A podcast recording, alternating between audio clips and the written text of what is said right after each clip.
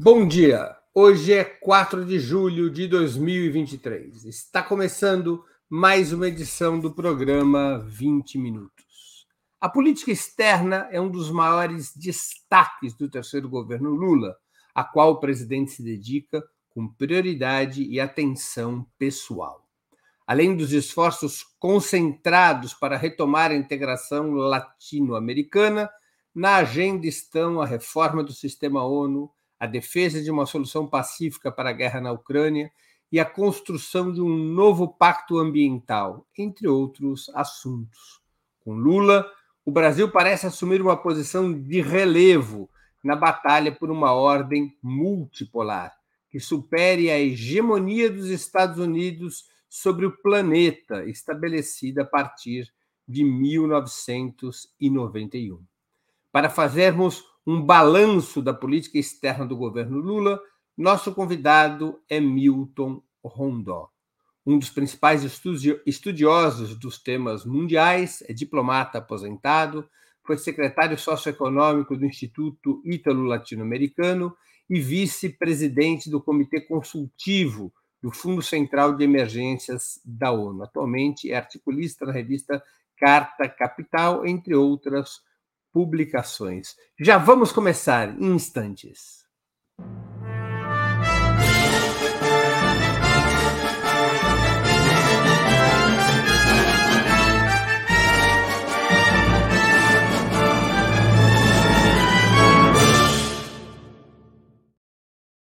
Bom dia, Rondó. Muito obrigado por aceitar nosso convite. Uma honra ter sua presença no 20 Minutos. Muito obrigado, Breno. Um prazer estar aqui e com quem está nos assistindo. Rondó, você criticou em artigo recente o voto brasileiro condenando na OEA, Organização dos Estados Americanos, o governo da Nicarágua por violação dos direitos humanos. Por que você avalia essa posição como um equívoco? Bom, Breno, eh, eu morei dois anos na Nicarágua, então alguma coisa eu pude aprender. Uh, e eu vi o que era a Nicarágua antes e o que é a Nicarágua depois, né? Mas principalmente, quer dizer, eu acho que a gente uh, parte de uma posição de bom senso, né? Uh, os romanos já diziam isso, já do, do, direito romano, base do direito ocidental, né? Que ninguém pode ser condenado sem que tenha sido ouvido, né? E, evidentemente, a Nicarágua não poderia ser ouvida num organismo do qual ela não faz parte, né? Então, um princípio básico, há uma injustiça de base, né? E é muito impressionante que a diplomacia brasileira, uh, que se tem por excelente, né, incorra num erro de desconhecimento de algo que existe há dois mil anos, né? É, é, é realmente é de deixar a gente surpreso, né? O presidente Lula teria tido uma intervenção apropriada, então, quando atribuiu as denúncias de violação das liberdades democráticas na Venezuela a uma narrativa construída pelos inimigos do chavismo. Quer dizer, neste caso da Venezuela, a posição foi diferente do que a assumida em relação à Nicarágua? Breno, eu acho que existe uma questão aí de, de preconceito, né? É, evidentemente, é, é, é voltando, voltando aos romanos, né? Divide e impera, né? Uh, dividir para governar, né? para governar ou para dominar, melhor dizendo. Né? Quer dizer, uh, eu acho que tem uma questão de base no, na, na, na, no, quando a gente analisa a, a Venezuela. Né? O, o Chávez venceu eleições limpas. Não há, não há nenhuma contestação Uh, dos observadores independentes, né, de que as eleições foram limpas. Ele venceu as eleições. Então, o que, o, que, o que há? O que há é que há um preconceito de que os venezuelanos não sabem votar, não é? Então, Mas há uma contestação do resultado eleitoral das eleições de 2018, né?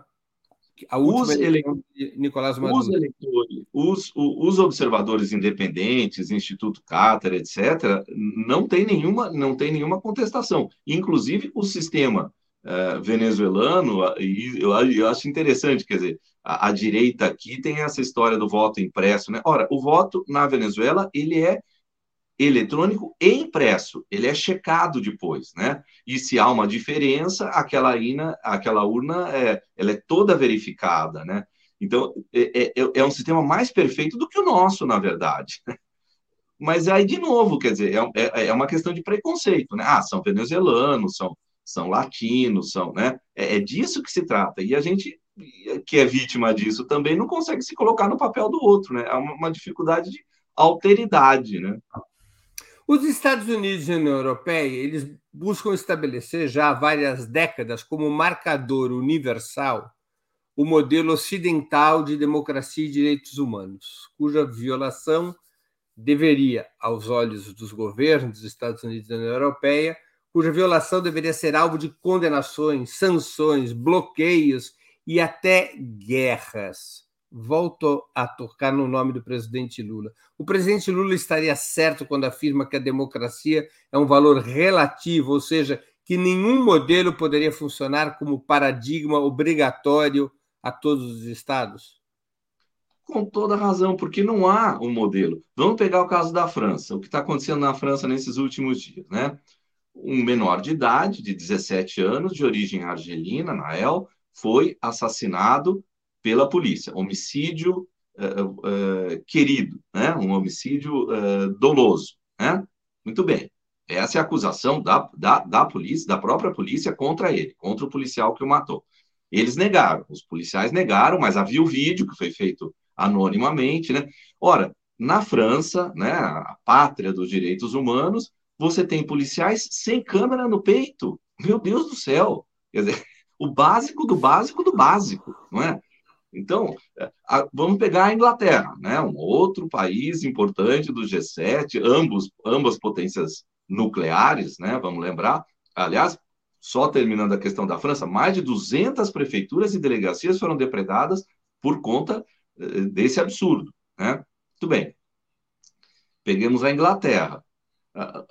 A Inglaterra teve impugnada por, pela, pelo bom senso da Corte uh, Suprema uh, o, o, o, a reexportação de uh, pessoas que buscavam refúgio na Inglaterra né? que, é, é, que seriam reenviadas a Ruanda. Ora, que condições tem Ruanda de garantir a segurança dessas pessoas e, e, e, e dar-lhes o um mínimo de bem-estar? É, é, precisa de uma corte para dizer isso para o governo inglês. Quer dizer, né? É, é um absurdo do absurdo. Então, e que direitos humanos garante a Inglaterra aos seus cidadãos? É um dos países com maior quantidade de, de, de, de, de moradores de rua. Né? Embaixo da maioria das pontes, você tem favelas na Inglaterra, em Londres, né?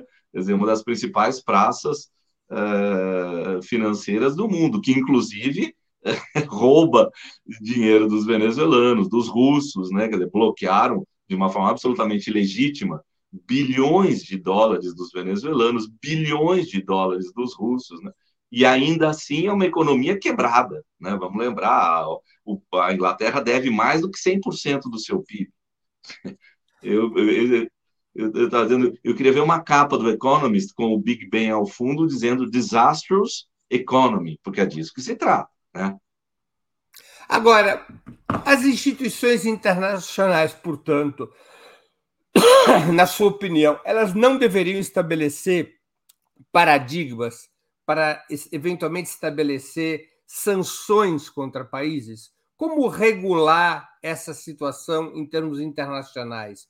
Tudo pode, cada país faz do seu jeito, ou deveria haver, digamos, um pacto mínimo de exigências relativas a direitos humanos e ao funcionamento democrático das nações?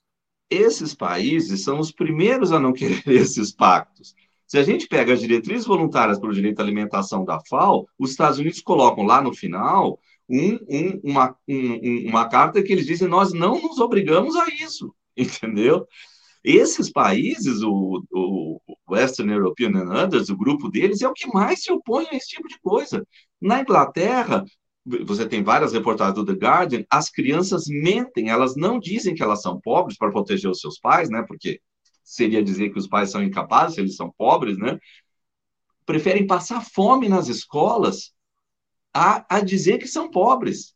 Passam fome. Na França, a alimentação escolar é paga. Nos Estados Unidos, havia pais que iam perder a guarda de seus filhos porque tinham dívidas de 20 mil dólares de não pagar alimentação escolar. E isso é direito humano. Direito à alimentação é mais básico. Sem esse direito, você não tem nenhum outro direito, não é? Você, você não tem direito à vida, você não tem direito à alimentação. Então, esses são os países que não querem esse tipo de pacto. Mas você acha que, além dos direitos econômicos e sociais, em termos de regulação das, da atividade das instituições internacionais, deveria se incluir também questões eh, referentes aos direitos políticos formais, como é sempre a pressão dos Estados Unidos e da União Europeia, ou seja, a, os Estados Unidos e a União Europeia eles defendem que a sua lógica de direitos humanos, que são os direitos políticos formais, o seu funcionamento de democracia, o modelo de Montesquieu, da separação dos três poderes, das eleições em sistemas multipartidários, que isso deva ser um regramento internacional. A partir desse regramento, eles dizem a China é uma ditadura, a Coreia do Norte é uma ditadura, Cuba é uma ditadura, quem cumpre esse modelo é que é uma democracia. Quer dizer, as instituições internacionais deveriam, de alguma maneira, balizar o que é direito humano e o que é democracia e estabelecer punições a quem não os respeita. Breno, quem fecha um congresso é o quê? Eu coloco essa pergunta, porque como é que se aprovou na França a, o aumento da idade de aposentadoria de 62 a 64? O que, que o Macron fez? Ele fechou o Congresso.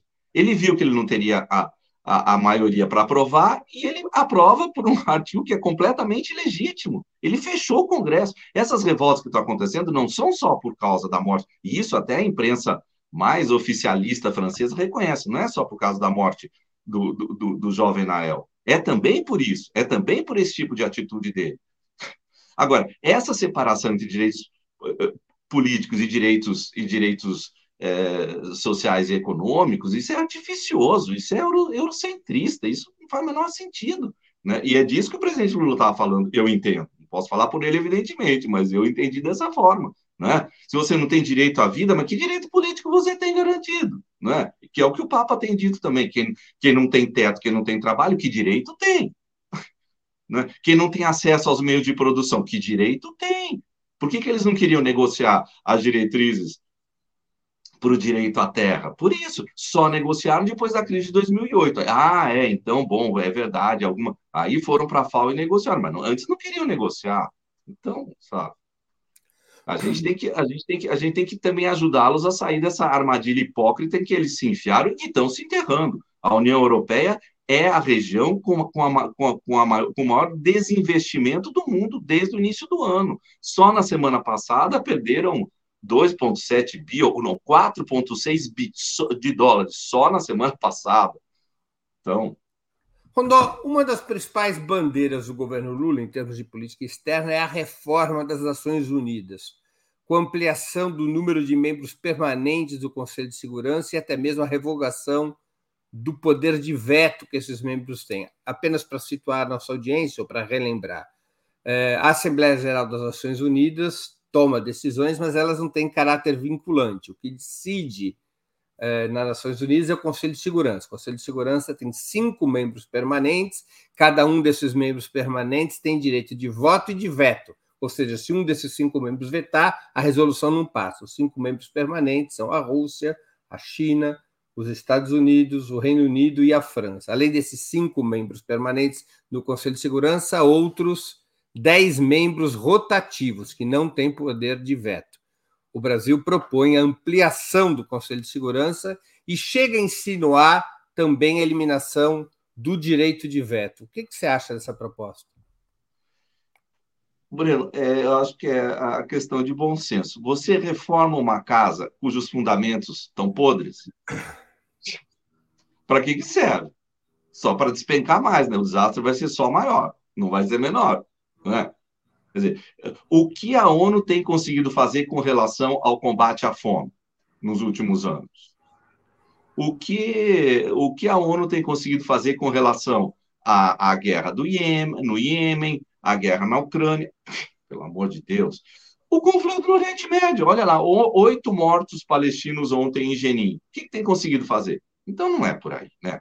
E te digo mais, nós temos mandato do México para sermos representantes da América Latina no Conselho de Segurança? Não. Teremos? Jamais. Nós temos o mandato da Argentina para sermos representantes da América Latina no Conselho de Segurança? Não. Teremos? Jamais. Então, como é que nós vamos fazer a integração criando atrito com, com os vizinhos? Ou uma coisa ou outra, é uma questão de prioridade. Políticas são prioridades, não é? Não dá para fazer tudo, como dá para fazer tudo na vida, né? Tudo na vida são prioridades. Então, sabe, eu acho que é, é, é, é, é sair dessa armadilha, repensar. É, é, eu quero a integração, bom, então eu vou conversar com o México. Como é que você quer fazer a coisa? A Argentina, conversar com todo mundo, entendeu? Não dizer, ah, não, você eu e. Não. Não colo. Mas seria realista o outro pé da proposta, que é revogar o poder de veto? Muito menos, não é? Muito menos. Aí, quer dizer, quem, quem são esses cinco? São cinco potências nucleares. Por acaso? Não. Então, não é? Então, não é por aí. É uma... E se você pega, por exemplo, pega... eu acho que é bem interessante a questão da guerra na Ucrânia agora. Né? Quer dizer, quem está atuando? Um, um, dos menores estados do mundo, é quem mais está atuante, o Vaticano. Né? Acabou de voltar o, o, o, o Zuppi, que é o cardeal arcebispo de Bolonha, né? É, que, que, que, se encontrou com o governo russo, se encontrou com o governo ucraniano, se encontrou com Kirill, poderosíssimo metropolita né, de Moscou, de, de todas as Rússias, enfim. Né? Então, é o Papa, é um dos principais articuladores do Papa. Agora nós vamos conversar com o Papa. Né? É, uma outra região que está se movimentando, que por preconceito nosso, inclusive da imprensa, hein, não, não se toca no assunto, é a África. É a África. Olha, olha o discurso do presidente da África do Sul na, lá na reunião de Paris. Né? Ele foi a Moscou e a Kiev. Sete chefes de Estado africanos foram os dois países. Então, isso sim são iniciativas interessantes de paz, né? que a gente tem de se agregar. Né? A África do Sul é, é, é, um país BRICS, nós somos mais de 50% afri de origem africana, então é isso que a gente tem que se agregar, é assim que se faz a paz. Né? Agora, Agora você acha que as Nações Unidas são uma instituição falida? Mas que tem alguma dúvida. Você tem alguma dúvida? Quem que resolveu a guerra no Iêmen? Foi um acordo entre o Irã e a Arábia Saudita. Até então, um milhão de deslocados, centenas de milhares de mortos, mulheres, crianças, etc. Olha, olha, olha, olha, olha a participação do Brasil no Haiti. Olha o que foi, olha o que foi a Minustah. Quem é que chefiou a Minustah durante um tempo? Heleno, o primeiro. Precisa dizer mais alguma coisa? Olha o estado do Haiti hoje: 5 milhões de pessoas sem saber o que vão comer no dia. 2 milhões de pessoas, principalmente mulheres e crianças, em áreas cercadas por milícias, vítimas de todo tipo de agressão, inclusive sexual. Olha o que nós deixamos lá. Não tem nenhuma responsabilidade do Brasil nisso? Como assim? Não é? Sob o guarda-chuva das ONU, os capacetes azuis. Eles estão todos ricos, aqueles generais. Estão todos ricos. Pelo amor de Deus, Agora, né? Se a, se a ONU é uma instituição falida, o que fazer com o sistema internacional? Criar um novo? Rediscutir. Lógico, não é assim que a gente faz? Quando você tem um encanamento na tua casa que tá podre, o que, que você faz? Você bota um novo. Ué, vai fazer o quê? Pessoal, vamos, vamos sentar, vamos conversar, não está dando certo, né? Está na cara, né? Alguma coisa está errada. Vamos sentar, vamos reconversar, né? Agora vamos deixar. Olha como é hoje. Olha os orçamentos militares. A Itália, que deve 144% do seu PIB, do, quase que dobrando o orçamento militar. Mas que isso? O que é isso? Que sentido faz? Né? É, é, isso que tem que ser conversado. Né? Depois da Segunda Guerra Mundial, apesar da existência do movimento dos não alinhados, o mundo foi marcado pela contraposição bipolar entre o campo capitalista, liderado pelos Estados Unidos, e o socialista, comandado pela União Soviética. Isso durou 30 e durou 46 anos. A partir de 1991, com o colapso soviético, teríamos ingressado em uma era unipolar, com a hegemonia dos Estados Unidos se consolidando por todo o planeta. Com a ascensão da China e a própria crise geral do capitalismo, especialmente depois de 2008, se fala em decadência da unipolaridade. Mas qual é a tendência atual, na sua opinião? Um mundo multipolar ou uma nova bipolaridade, dessa vez antagonizando o sistema imperialista liderado pelos Estados Unidos com o bloco China-Rússia? Eu acho que eu não gosto muito dessa terminologia de, de bipolar, multipolar. Eu acho que a questão é excêntrica, né? Você pode ter um mundo, você caminha para um mundo multicêntrico. Olha o que acontece qual, na qual seria a hoje. diferença entre multipolaridade, multipolaridade e multicentrismo? Olha, no, no, no, o, quando você fala de polos, você fala de uma oposição violenta, inclusive, né? Uma oposição absoluta, não é? Polo positivo, polo negativo são absolutamente opostos, né? No, numa, no multicentrismo, você tem centros convivendo de uma forma, diria, normal, enfim. Pega o que está acontecendo. Eu acho que a África, é, talvez seja, e junto com a Ásia, são os dois continentes que mais nos ensinam isso hoje. Né? Pega a questão do Sudão. Né? Quem foi que, que gerou a crise no Sudão? Ora, a crise no Sudão é gerada pelos países ocidentais, a partir do momento que fazem a intervenção desastrosa na Líbia para mais uma vez, né, eh, se locupletar do petróleo líbio, das riquezas da Líbia, do ouro, inclusive. Cadê o ouro da Líbia? Ninguém sabe na Inglaterra, né? Para onde foi parar? Enfim. E quem, quem fornece hoje combustível e recursos para a milícia que ataca o governo no Sudão é um sheik que domina o leste da Líbia, colocado lá, portanto, direta ou indiretamente, pelos ocidentais, ditos assim. Né? O que, que a África disse? Não pelo amor de Deus, não, inshallah, não entre na Líbia. Na Líbia, perdão, no Sudão. Né? Olha o que vocês já fizeram na Líbia. No Sudão, não. Nós vamos tentar resolver isso. Então, reunião da Liga Árabe, reunião da União Africana, né? Não, né? E estão conseguindo, né? E estão conseguindo, bom, um desastre, né? Mais de um milhão de refugiados para os países vizinhos, etc. Mas ainda assim, muito melhor do que aconteceu na, na, na Líbia, cujo terrorismo vai percolando para o Mali, para os outros países, né? A, a, a, o, o, o, terrorismo uh, gerado, né, por, por aquela situação na Líbia e outros também, né? Enfim, uh, todas as questões ligadas aos desastres que os ocidentes geraram e a, e a radicalização no Oriente Médio, né? Então, então eu acho um dado muito interessante, sabe, o que está acontecendo lá.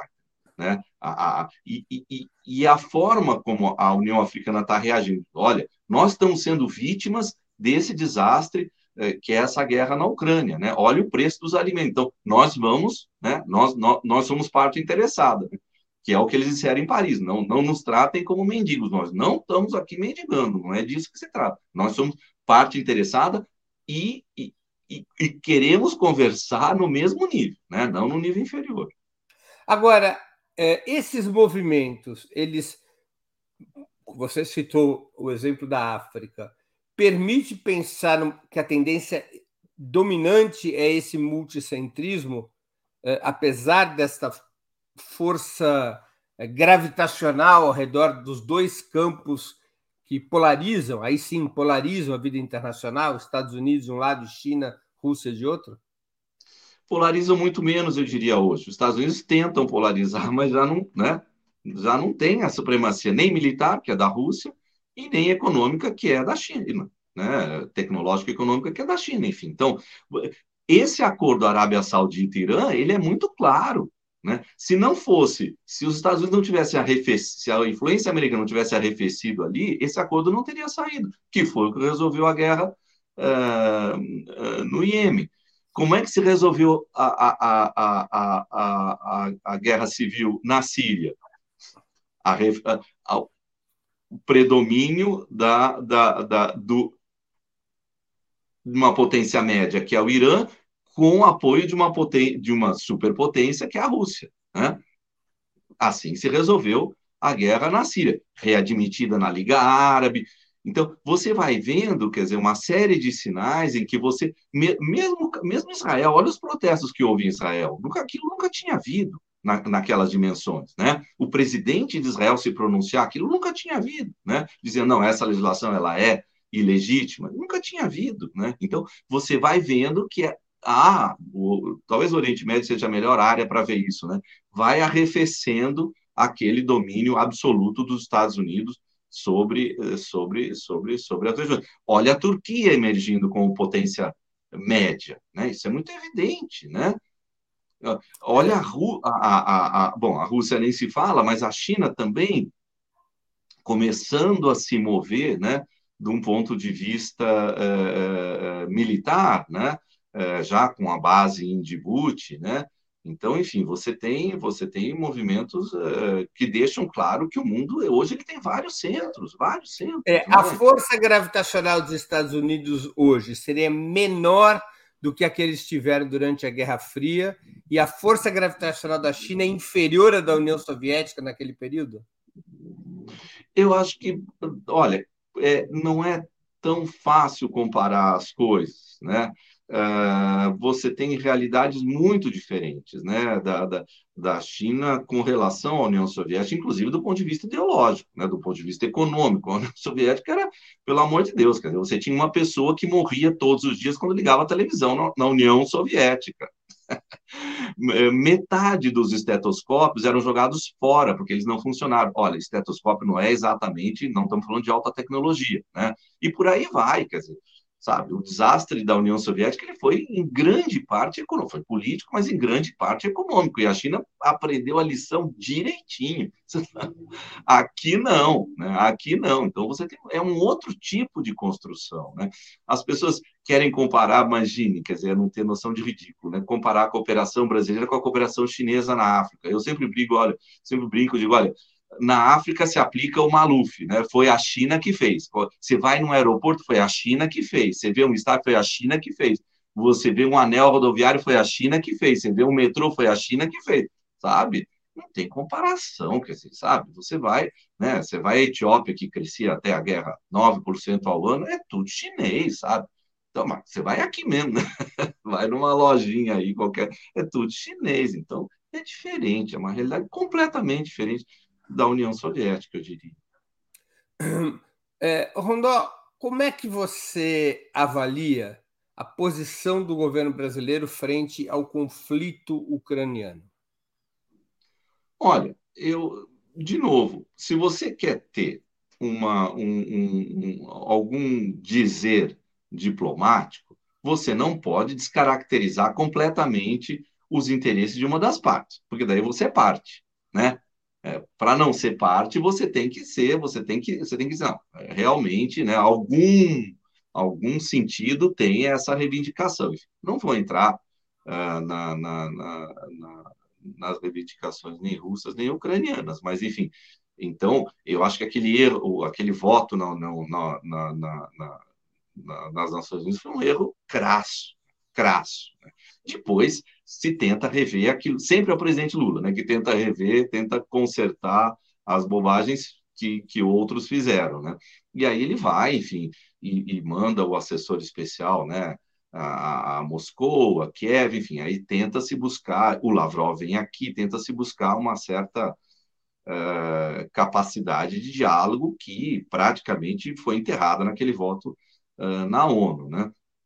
Se ressuscita aquilo, enfim, de uma forma é, inteligente, né? Agora, é evidente, quer dizer, se você for é, cavocar um pouco ali no conflito, é óbvio, quer dizer, né? Quer dizer, a provocação é, da, da, da OTAN, ela, ela é muito evidente, né? Quer dizer, um lado acabou, né? Quando acaba a União Soviética, acaba com o seu pacto militar, o outro garante é, que nunca avançaria é, né, no, no terreno é, que era do inimigo e chega às portas, enfim, e, e, mata a população etnicamente russa, enfim, por aí vai. Então, era uma, faz acordos que não cumpre, e depois a própria Angela Merkel, né, os acordos de Minsk, a Angela Merkel assume que eles estavam apenas ganhando tempo, imagine, né, a Alemanha com todo o histórico que tem de, de, de, de, de, relações difíceis, para dizer o mínimo, né, é, com relação à Rússia, então, enfim, é, é, escandaloso, quer dizer, é brincar com fogo. De fato, brincaram com fogo, né? E, e, você vê ainda declarações como do do secretário-geral da OTAN dizendo que, que espera que a Ucrânia ganhe, mas como? Esse homem não sabe que, que, que o inimigo é uma potência nuclear, quer dizer, sabe? É, é, é, de, uma, é de uma desfaçatez, é de uma irresponsabilidade, enfim, gigantesca, né? gigantesca. Rondó, é, pela tua experiência no Itamaraty, seria possível um voto como o que o Brasil deu naquele momento na Assembleia Geral das Nações Unidas, condenando a Rússia ao lado dos Estados Unidos e da União Europeia, sem que o presidente da República fosse consultado? Olha, é, eu, eu tenho dificuldade de entrar nesse, nesses meandros, quer dizer, porque de fato nunca trabalhei na, na assessoria é, internacional no Palácio do Planalto, então eu não sei como é que, como é que isso é feito, né? Agora, é, eu fico muito assustado, quer dizer, né, que, que esse tipo de coisa possa acontecer, evidentemente, né? Eu acho que como qualquer outro cidadão, enfim, ficaria, quer dizer, é, esse tipo de coisa deveria ser levado ao mais alto nível. Agora, de repente, enfim, isso pode ser delegado também. Não tenho, não tenho, não tenho precisão com relação a isso não, mas eu acho que depois foi corrigido e ele e eu vejo que ele corrige muita coisa, quer dizer, você pega a questão do acordo Mercosul-União Europeia, o chanceler foi ao Uruguai e se abraçou lá com o chanceler uruguaio e disse, não, vamos assinar esse acordo, acordo negociado por Temer e Bolsonaro, não precisa dizer mais nada, né? E aí ele disse, não, esse acordo nos, nos desindustrializa, esse acordo assim como está não pode ser tal. Então, assim, você vê que ele, ele vai corrigindo, né? Como foi a questão também é, é, Ucrânia, Rússia, enfim, ele vai, eu, eu vejo, eu vejo corrigindo e, to, e, e, acertando os rumos. A visita ao Papa, né? Enfim, agora não, não sei como é que funcionam as consultas ali dentro. Nós temos aqui uma pergunta de uma espectadora nossa, Rosimar Gonçalves. A tentativa de tiranizar a Nicarágua tem relação com seu canal marítimo em construção, parceria com a China? Que romperia o monopólio comandado pelos Estados Unidos na passagem da América Central via canal do Panamá? Rose, minha amiga querida. Olha, é, sim, sem dúvida, inclusive porque as construtoras brasileiras, se não me engano, era a Odebrecht, é, teriam parte, já haviam sido contratadas, né, para construir partes do canal, né? Então, enfim, toda a Lava Jato, tudo isso tem a ver que tem a ver historicamente, né, com todo, toda, toda a, a história difícil da América Central, né? Quer dizer, uh, quando você não tinha o Canal do Panamá, a linha férrea que ligava o, o, uh, o Atlântico ao Pacífico era, é, construída pelo Vanderbilt, milionário estadunidense, né? Passava pela Nicarágua, era na Nicarágua, né? Então, é, e quando você olha a conformação da Nicarágua, é, é ela é perfeita para o canal, porque o lago da Nicarágua ele se comunica com o Atlântico pelo rio San Juan, e do lado do Atlântico você tem um istmo de pouco mais de 5 quilômetros, ou seja, seria romper aquilo. E o lago é, enfim, um dos maiores lagos é, da América Latina, então com um espaço perfeito para manobrar os navios, enfim. A história da Nicarágua passa toda pelo canal, sem dúvida. Uhum. Rondô, havia é, fortes sinais no início do governo Lula de que a estratégia internacional passaria pela combinação entre, entre integração sul-americana e a busca de uma aliança com a União Europeia para constituir algum tipo de coalizão centrista entre os Estados Unidos e a China. O, o, comportamento dos governos europeus na guerra ucraniana e as dificuldades para o acordo Mercosul-União Europeia, especialmente as mais recentes, provariam que aquela perspectiva europeísta de certos setores do governo Lula era uma ilusão? Olha, é, eu acho que a gente tende, pela nossa história, pela nossa cultura, a gente tende ao eurocentrismo. É normal, né? É, foi assim que nós somos educados e assim, né? Então, eu acho que a gente tende, a, a gente tem, e eu, eu, vejo isso o tempo todo, quer dizer, né? Nós vivemos isso né, o tempo todo. Agora, eu, eu, eu diria, por que, que nós não aprendemos as boas lições da Europa? Né? Eu acho que é disso que se trata, para depois a gente poder ter um diálogo com eles de uma forma mais é, equânime, né? Se você pega, uh, uh, eu tive, eu fui ao Uruguai agora, né? Você não passa a fronteira se você não tiver uma tal de folha verde. Só que era um, é um domingo, quem sabe onde vende a folha verde? Aí fui, lógico, no posto de gasolina, a mãe da frentista, o pai da frentista, melhor dizendo, vendia. É assim, é, é disso que se trata, entendeu? Na Europa você passa de um lado para o outro sem, não faz nem tchau, entendeu? Então, sabe, é, é, é aí voltei por, por, por, por Santana do Livramento, você tem dois uh, carinhosos tanques de guerra uruguaios virados para você. Mas o que é isso? Quer dizer, estamos na fronteira entre Ucrânia e Rússia, só pode, né? Dizer, sabe? Então, sabe, pega as cidades da fronteira. Uruguaiana parou nos anos 30, assim como Bagé. Jaguarão no século XIX. Livramento lá pelos anos 60. Pelo amor de Deus, entendeu? Então, né, vamos, vamos, vamos ser sérios, vamos falar não integração de empresa só, né? Vamos falar de integração de pessoas. Pode ser pior, inclusive. Bagé tem uma comunidade lá serrilhada, uma comunidade brasileira lá na divisa.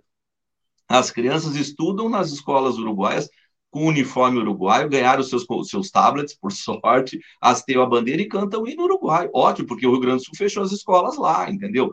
Quem, quem fornece água para essa comunidade é o Uruguai, aprovou uma lei no Congresso uruguaio para fornecer água. Nem água eles tinham, nem água o Estado, o país que mais tem água doce do mundo, lhes fornecia. Então, sabe, né, vamos ser sérios nas coisas, vamos falar de integração de verdade, né? Não, Agora, não integração de empresas, né? Mas, mas retomando, eu quero tratar da integração logo a seguir, mas é, retomando o tema da, da relação com a Europa, é, essa, a, essas, esses últimos acontecimentos, as exigências e punições ambientais propostas pela uh, União Europeia no documento colateral em relação ao acordo Mercosul-União Europeia, uh, em seguida você teve também esse, essa, essa exigência sobre compras governamentais, que o Mercosul abrisse as compras governamentais para as empresas europeias. É, essa, é, é, essa, esse comportamento da União Europeia acabou frustrando uma certa perspectiva europeísta do Itamaraty? Porque o presidente Lula, nas últimas duas semanas, só faz criticar o acordo União Europeia-Mercosul tem toda razão, ele não desindustrializa, ele é o acordo de Mitwin, o que, o que, o que mantém Portugal subdesenvolvido durante três séculos. Três séculos. Um acordo chamado Acordo dos Panos e Vinhos, ou Acordo de Mitwin, assinado no século XVIII, pelo qual Portugal importaria produtos industrializados, tecidos, e exportaria produtos primários. Então, Sabe? Pelo amor de Deus, se ele não aprendeu essa lição, esquece, né?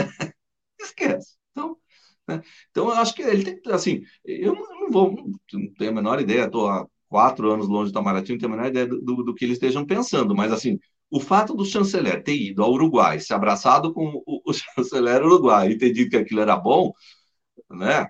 Por sorte, o presidente não, bom não é, né? E, e não é, né? E isso não nos desindustrializa e, e por aí.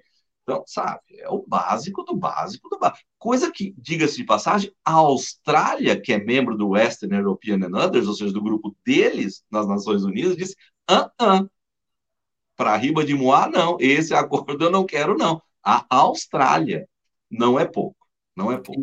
Que não é exatamente um país comunista, inimigo do capitalismo é do grupo deles, pelo amor de Deus, tá, tá, tá, tá vai construir submarino nuclear para ameaçar a China, vai, sabe assim, deles, totalmente deles. Tem lá, eles têm lá a rede deles de, de espionagem conjunto e por aí vai. E, na, e, na, e, na, e, na, e nas Nações Unidas joga totalmente no time deles. Quando eles se cansam de se mostrar demais, quem faz o trabalhinho sujo é a Austrália, entendeu? Então, pera lá, se eles não querem, nós vamos querer? Como assim? Não, é óbvio que não nos interessa. Nos desindustrializa, nos, nos, no, no, é, um, é um mito em dois, quer dizer, vai, vai, vai nos deixar no subdesenvolvimento por pelo menos mais três séculos. Não, né? Não. O Fred Dreyfus pergunta, Rondó, a primeira manifestação do governo Lula na ONU, que foi o voto contra a Rússia, imagino que ele esteja se referindo. A primeira manifestação do governo Lula na ONU com relação à guerra Rússia-Ucrânia-OTAN não é coerente com a estratégia que vem sendo adotada? Não segue uma linha lógica? Não. é, o presidente corrigiu depois essa, essa, esse, esse voto desastroso, né? porque nesse voto a gente condenava a Rússia e dizia que a Rússia tinha que restituir os territórios é, que havia ocupado, a Crimeia, que na verdade passa a ser ucraniano no, em 58, enfim, porque o Khrushchev queria fazer um sinal para a Ucrânia, mas enfim, é, é, é é, é completamente é, inviável para a Rússia abrir mão desse território. É, completamente. Isso, enfim, a, a extrema-direita francesa, a Marine Le Pen, diz isso. A extrema-direita francesa diz isso, que, aliás, está em primeiro lugar para na, nas pesquisas de opinião para a presidência uh, uh, da França, né? É, ela diz isso. O, o Valéry Giscard d'Estaing, que não é exatamente um comunista, diz isso. Nicolas Sarkozy, outro que não pode ser considerado um comunista, diz isso também. Então, sabe, é, e o Brasil vai e embarca numa canoa completamente furada, quer dizer, e que, além de tudo, inviabilizaria qualquer tipo de mediação, porque é aquilo que eu estava dizendo, dizer, se você condena um dos lados, e diz, não, ele está totalmente errado, como é que você vai fazer? Como é que você vai se habilitar algum tipo de mediação? É impossível. Que é exatamente o que os africanos não fizeram. A África do Sul não embarcou nisso, né? A África do Sul se abstém, com toda a razão, né? A, a China também. se abstém, com toda a razão, né? A Índia também se absteve, né? A Índia também, outro BRIC. Mais uma pergunta da Rosimar Gonçalves. O Itamaraty pode ser comparado às Forças Armadas no aspecto de domínio completo da direita quanto à constituição dos cargos? Rose, na verdade, assim, eu acho que a gente deveria, é, eu acho que eu acho que o, o, grande mérito do governo Lula é a participação deste terceiro governo, né? Coisas que não foram feitas no primeiro e no segundo, eu vejo que ele está tentando fazer nesse o orçamento participativo, por exemplo, né? Que nós criamos há mais de 30 anos lá em Porto Alegre e que tínhamos abandonado. Hoje todo mundo faz, a China faz, até Nova York faz. E a gente tinha abandonado. Então a gente está retomando. E o presidente Lula sempre diz isso: olha, você quer saber como é um governo? Olhe como ele aloca os recursos, olhe o orçamento. Né? Então, enfim, eu acho muito importante que a gente esteja fazendo isso agora. Agora, se, onde, onde não há participação social? No Itamaraty, na defesa e no Banco Central. Os coração. E, e até uma vez disse para um, um, ministro, da passagem do primeiro para o segundo governo Lula, eu disse para um ministro, cujo nome vou declinar, é, eu disse para ele: olha, no primeiro mandato a gente chamou a sociedade civil para o licorzinho, né, para a sobremesinha, para o chocolatinho, agora tem que chamar para o prato principal, né? E tá aí, quer dizer, não chamamos para o Copom, né? Tá aí, né? A, a Selic a 13,45, né? para a defesa, que boa parte tentou um golpe, né? e para o Itamaraty, que estava lá na reunião com os embaixadores, o ministro estava na primeira fila, né? não se desculpou por ter né, ajudado a dar o golpe, manchar a imagem do Brasil, exatamente o que o Ministério de Relações Exteriores não deveria fazer, né? manchar a imagem da democracia brasileira, se desculpou por isso? Não.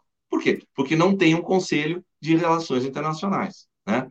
Que, aliás, gente, eu não chamo nem de política externa. O que nós temos hoje não é política externa. Né? Seria se tivéssemos um conselho. Nós temos hoje relações internacionais, ações táticas bem feitas, graças à orientação do presidente Lula, mas não, não, não, não são não é política externa. Política externa é só com participação social. Né? É, não, o, país já teve conferência sobre todos os temas, só nunca teve conferência sobre defesa, sobre política externa. Nem vai ter nem vai ter. Você vê que não foi anunciado o conselho, que o PT coloca sempre no, no, no, nos seus congressos, vai ter, vai ter, vai ter, e não tem. Né? Eu disse até para um ministro também, disse, olha, o que, que a gente está dizendo para a sociedade? Que nós somos brilhantes, né? O PSDB era burrinho, ele precisava ter, né? Aí precisava ter conselho, porque né? nós somos brilhantes, não precisamos, precisamos. Né? Então, é um péssimo sinal para a sociedade, né? É, Rondó, Agora vamos ao tema da integração de uma maneira mais detalhada. Na sua opinião, qual que poderia e deveria, deveria ser o objetivo estratégico da integração latino-americana? Algo semelhante à União Europeia, com integração plena dos sistemas comerciais, financeiros, políticos e militares da região? Olha, eu, eu acho que a gente, em primeiro lugar, deveria ter mecanismos para ouvir a sociedade, né? que tipo de integração, que é aquilo que a gente estava colocando. Você tem um conselho, que tipo de integração se quer, né? É, e, eu, e eu vejo com muita preocupação a questão das fronteiras. Quer dizer, no primeiro governo Lula havia uma secretaria no Ministério da Integração para a faixa de fronteira, não, acho que não se tem mais, enfim, depois acabou, né? não, não, foi, não foi reativada, mas sem falar depois do, depois do golpe, né? E, e eu não vejo hoje alguém comentando sobre isso, né, para se retomar, porque você tem especificidades muito grandes né, nessa área. Então, e eu acho que essa seria a área melhor para a gente ir testando a nossa integração, não é? Aquilo que eu estava dizendo, quer dizer, você chega em Santana do Livramento e você vai fazer a migração dentro de um shopping center. Não sei se estão pagando aluguel, mas não é o melhor lugar, convenhamos, né? Ah, você tem o prédio até da Receita, que é lindíssimo, acho que foi até o João que fez o prédio modernista com pilotista, sabe? Na praça principal, inclusive, quer dizer, sabe? Então, é, é, o mínimo do mínimo do mínimo, quer dizer, sabe? São coisas que, que, que são inaceitáveis, quer dizer, falar em integração aqui e ter aquele símbolo ali, Chuí continua sendo, meu Deus, são uma, é uma sequência de lojinhas assim, você troca dinheiro no domingo numa farmácia, sabe? Não, né? Não é isso, não é integração, sabe? É evidente que, não, que, que aquilo não é integração, quer dizer, que é uma integração de empresas. Então, buscar uma integração de pessoas, que as pessoas né, se conheçam, né, que as pessoas tenham. Você pega o Rio Grande do Sul, por exemplo, é o único estado que tem fronteira com o Uruguai, né? Ora, o jornal hegemônico lá eh, não tem uma, mas, mas, mas, não tem uma, uma, uma coluna sobre o Uruguai. Aliás, o jornal hegemônico lá tem eh, de vinte e tantas, acho que não, tem umas quarenta e tantas páginas sobre temas internacionais, tem uma página. Sabe? Um, um, estado que tem uh, fronteira com dois países, quer dizer, é inacreditável. Né? Então, e isso passa para toda a imprensa brasileira. Né? Você pega uh, o Uruguai, o área, né? É, é, até do amigo meu, da minha Osta, que é que é o, o, o, o diretor, é, ele, ele, o rapaz de trinta e tantos anos, ele cria um jornal que hoje é o segundo jornal do Uruguai. Eles, eles, e, ele, e a capacidade deles de, de, de investimento é tal que ele comprou, eles compraram um dos melhores restaurantes de, de, de, de Montevideo, em frente ao Teatro Solício, uma confeitaria do lado, quer dizer, sabe? E, e, e, passaram. E um jornal de esquerda, acho que só o México tem isso, né? Um jornal diário de esquerda, e é o segundo jornal do país, quer dizer, sabe? Então eles estão doidos para se interessar pela gente e aqui ninguém dá bola, entendeu? Então, sabe, é, é, é disso que se trata, é de conhecimento, é de, né, é de como é que você vai se integrar com alguém que você não conhece? Né? O que, que a gente conhece do Uruguai? O que, que a gente conhece da Argentina? Né? Mesma região das missões. Né? Agora se começa a pensar, para variar, o Papa sempre lá na frente. Né? Os jesuítas já voltaram à região das missões, né? É, ele diz que quer visitar, enfim, sabe? E a gente sempre atrás, sempre atrás. Então, como é que vai falar de integração desse jeito? Quer dizer, e depois aquilo que eu estou te dizendo, quer dizer, além de criar atrito com dois pilares da América Latina. Você não faz integração na América Latina, nós não faremos integração na América Latina sem o México e, uh, e a Argentina. Para você ter uma ideia do nível de loucura que nós entramos, e olha, eu acho que a gente fez coisas super interessantes nos dois governos Lula, mas a gente fez bobagem também, porque não tinha participação. Se você olhasse a lista de telefones do Itamaraty, aparecia só América do Sul. Apagamos a América Central, mas nem a Rainha Vitória fez isso, ou melhor, tentou fazer com a Bolívia, né? Apagamos a América Central, sabe? é de, uma, é de uma bobagem. E as pessoas continuam repetindo, não, porque a nossa área é América do Sul uma geopolítica tacanha, pelo amor de Deus, sabe? De botequim. Então não pode, né? Que conhecimento nós temos, de, novo, falando da Nicarágua, da América Central. Mas como que, entendeu? Quem que já leu algum livro da América Central, sabe? É muito tacanho. Então, é disso que se trata, né? Sem, sem você fazer uma integração educacional, uma, uma integração uh, uh, cultural, não vai, enfim, você é gramsciano, né? O centro da política é a cultura. Não, tem como. Sem falar do Caribe, hein? Sem falar do Caribe. E eu te pergunto, Depois faz uma enquete aí com, com, com, com quem está nos ouvindo. O Brasil é um país caribenho? Você vai achar um documento do Itamaraty nos governos Lula e Dilma, um, um único, que nem era lá grande coisa, um documento lateral, em que se admite que o Brasil é um país caribenho. E o Brasil é um país caribenho.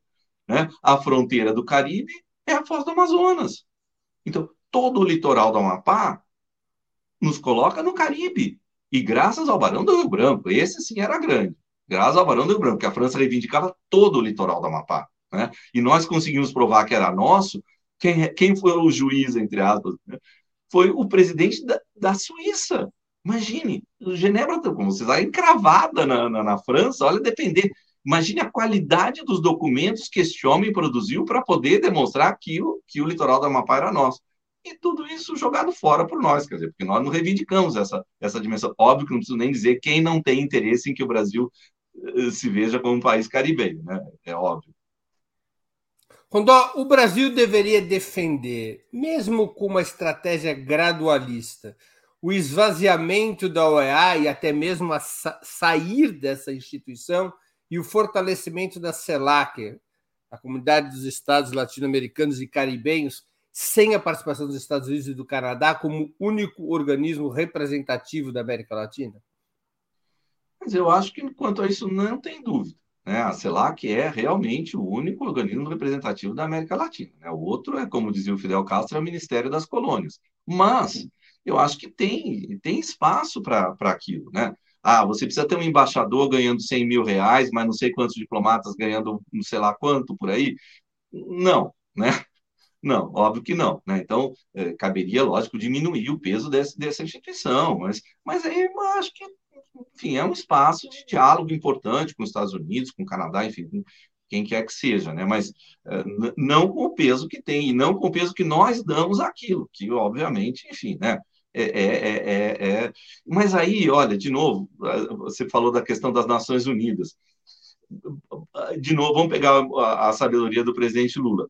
Você pega o orçamento das Nações Unidas, o Brasil varia, porque é, é, é uma, a, a, questão da contribuição é de acordo com população, extensão territorial, é, economia, etc. O Brasil varia em torno décimo maior contribuinte, por aí.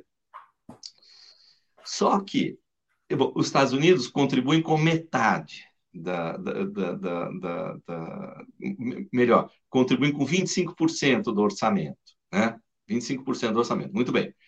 Estamos falando do, do que é o, o orçamento regular. Se você vai para o orçamento é, voluntário,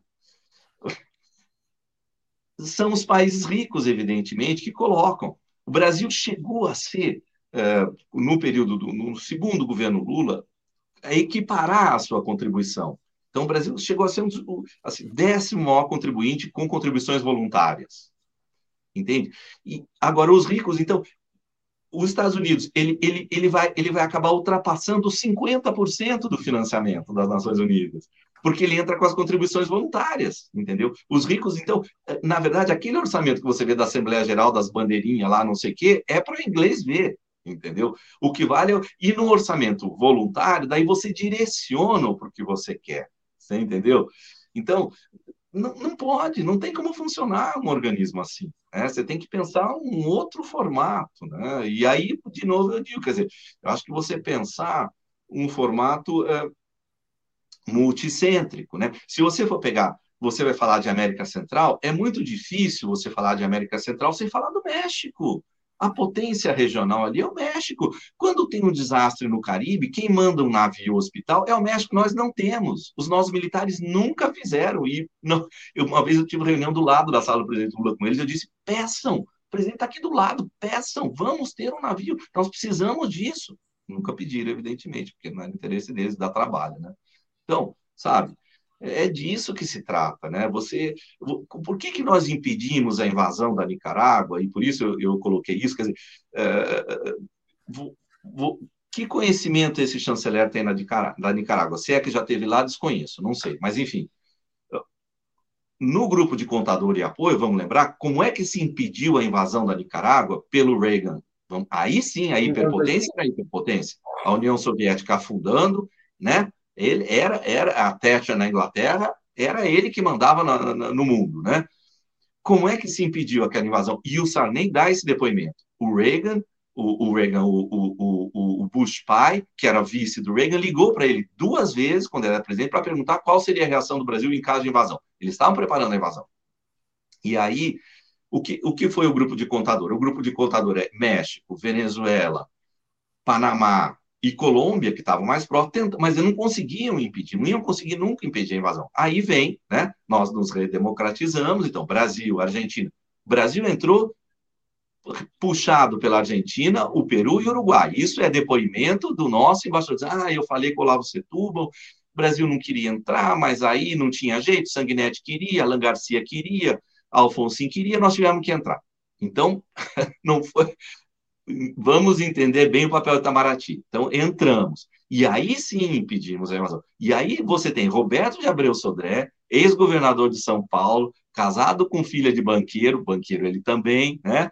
responsável pela OBAN, indicado pelos militares para ser governador de São Paulo, né? E visitando a Nicarágua. Você entendeu? Então, olha a diferença. Então, aí depois ele podia emitir, emitiu lá a opinião que deu na cabeça dele, enfim, o que ele podia ver como, como, como banqueiro milionário de São Paulo, ex-coordenador da UBAN, ex-governador de São Paulo. Mas, mas foi lá, foi lá, entendeu? Esse daí nem foi e condena num fórum em que a Nicarágua não participa, então nem tinha condições de se defender. Então, sabe, é de uma indigência, enfim, fenomenal, né? Rondó, nós estamos chegando ao fim da nossa conversa e eu queria te fazer duas perguntas que eu sempre faço aos nossos convidados e convidadas antes das despedidas. A primeira é qual livro você gostaria de sugerir aos nossos espectadores? A segunda, qual filme ou série poderia indicar a quem nos acompanha?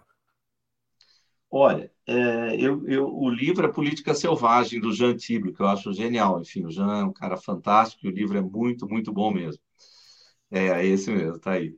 E, é, e o filme, não, enfim, tem a ver com política, mas uma política mais pessoal, que eu não sei até se já não saiu em cartaz, está passando em São Paulo, uh, ali na Augusta, no, no, Itaú, é o Close, que é muito bonito, um filme muito, muito bonito. Enfim.